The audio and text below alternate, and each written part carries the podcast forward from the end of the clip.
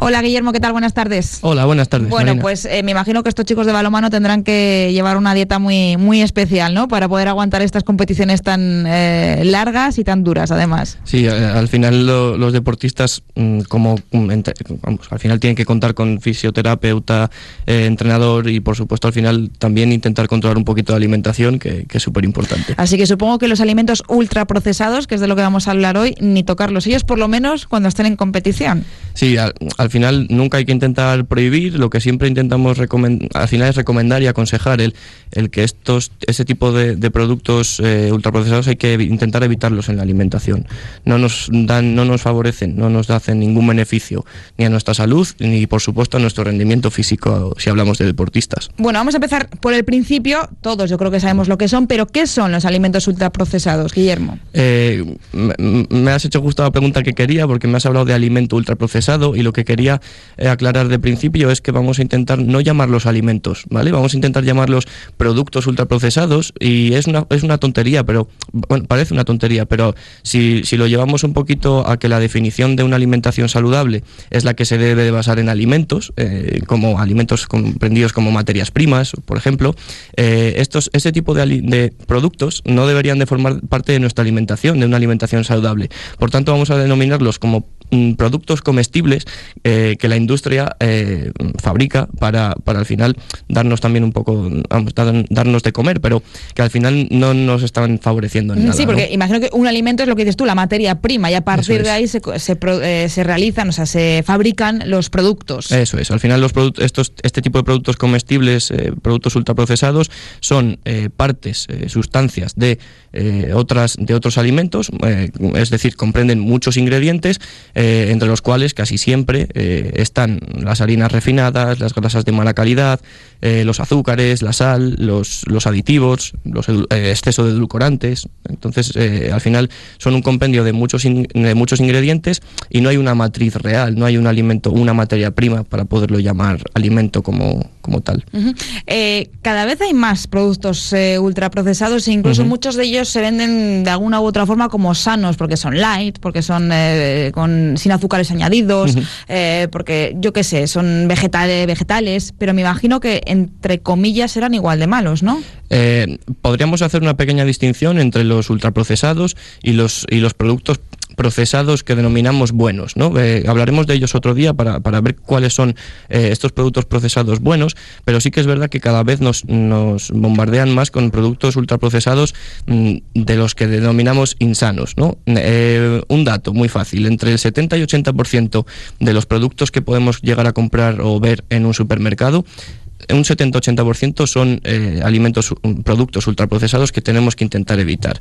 es un dato abrumador. ¿no? Eh, tenemos que intentar ver que todo, sospechar por lo menos de todos esos productos envasados, eh, que tienen una larga lista de ingredientes y que mm, en estos ingredientes lo que, los que acabo de mencionar, estas harinas, estos azúcares, esta sal, eh, al final son productos que tenemos que intentar dejar de lado. Porque, por ejemplo, un, un producto ultraprocesado es la típica fabada que ya viene en bote, que no es la misma fabada que evidentemente haces tú de forma casera podríamos decir que la fabada a lo mejor no sería un ultraprocesado tan negativo como, como los que a los que yo, yo estoy pensando en este momento. Podemos decir que la fabada o, o estos eh, platos preparados que vienen en bote Mm, todavía, se salvan, ¿no? no para comerlos habitualmente, efectivamente, Podrían, podrían llegar a salvarse. Los que sí que no deberían de salvarse por bajo ninguna eh, circunstancia serían todas estas, las bollerías, los eh, lácteos eh, azucarados, las salsas, helados, refrescos, mm, chucherías, ¿vale? Y luego también comidas preparadas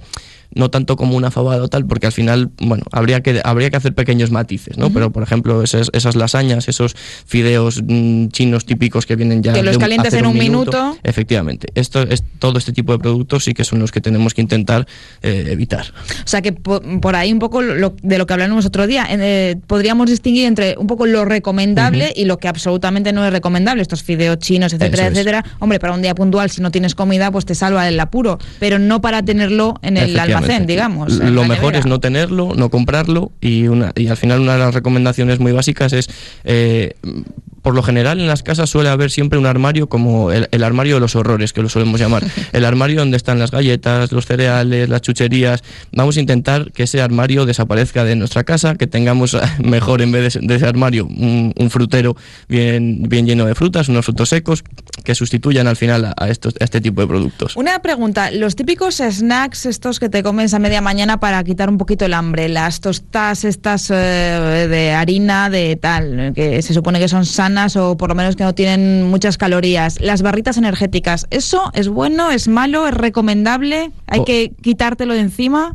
Todo deberíamos de individualizarlo y ver el, contexto a la hora de recomendar este tipo de, productos. estas tortitas de arroz, de avena que vienen, eh, que son al final tortitas que no tienen más que arroz, avena y Son tristísimas, por cierto. Eh, son un poco tristes y las podemos acompañar con algo más, pero no estarían del todo mal.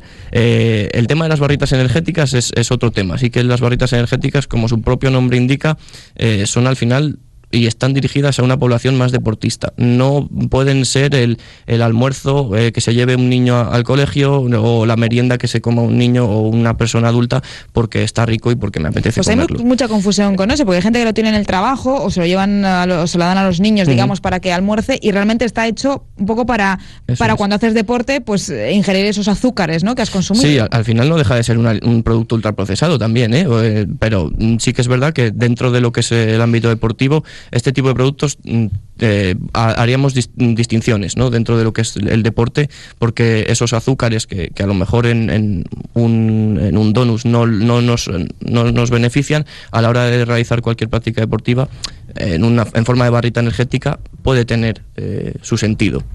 ¿Y también hay eh, bebidas ultraprocesadas? Sí, al final todos los refrescos, todo, al final los zumos industriales, todo este tipo de bebidas, los yogures bebibles, todos estos son agua con azúcar, podríamos llegar a definirlo como agua con azúcar y, poco más. entonces, mm, no es lo ideal. Eh, si quieres elegir una buena bebida, opta por eh, cafés, por tés, por, sobre todo por el agua como bebida principal y fuente de hidratación, eh, y luego elabora tú tus propias... Pero es de darle a un niño un zumo de brick de naranja, mala idea, ¿no? si fuera zumo sería, sería ideal, pero, si fuera como, como nos están vendiendo algo que no es zumo... Pero no estás exprimiendo todas las naranjas. Eso es. Retomaremos el próximo día, Guillermo, este tema porque es muy interesante y daremos más eh, consejos. Muchas gracias. Perfecto, a ti. Llegamos a las 4 de la tarde, segundos. Eh, mañana más, a partir de las 3 y 5. Adiós.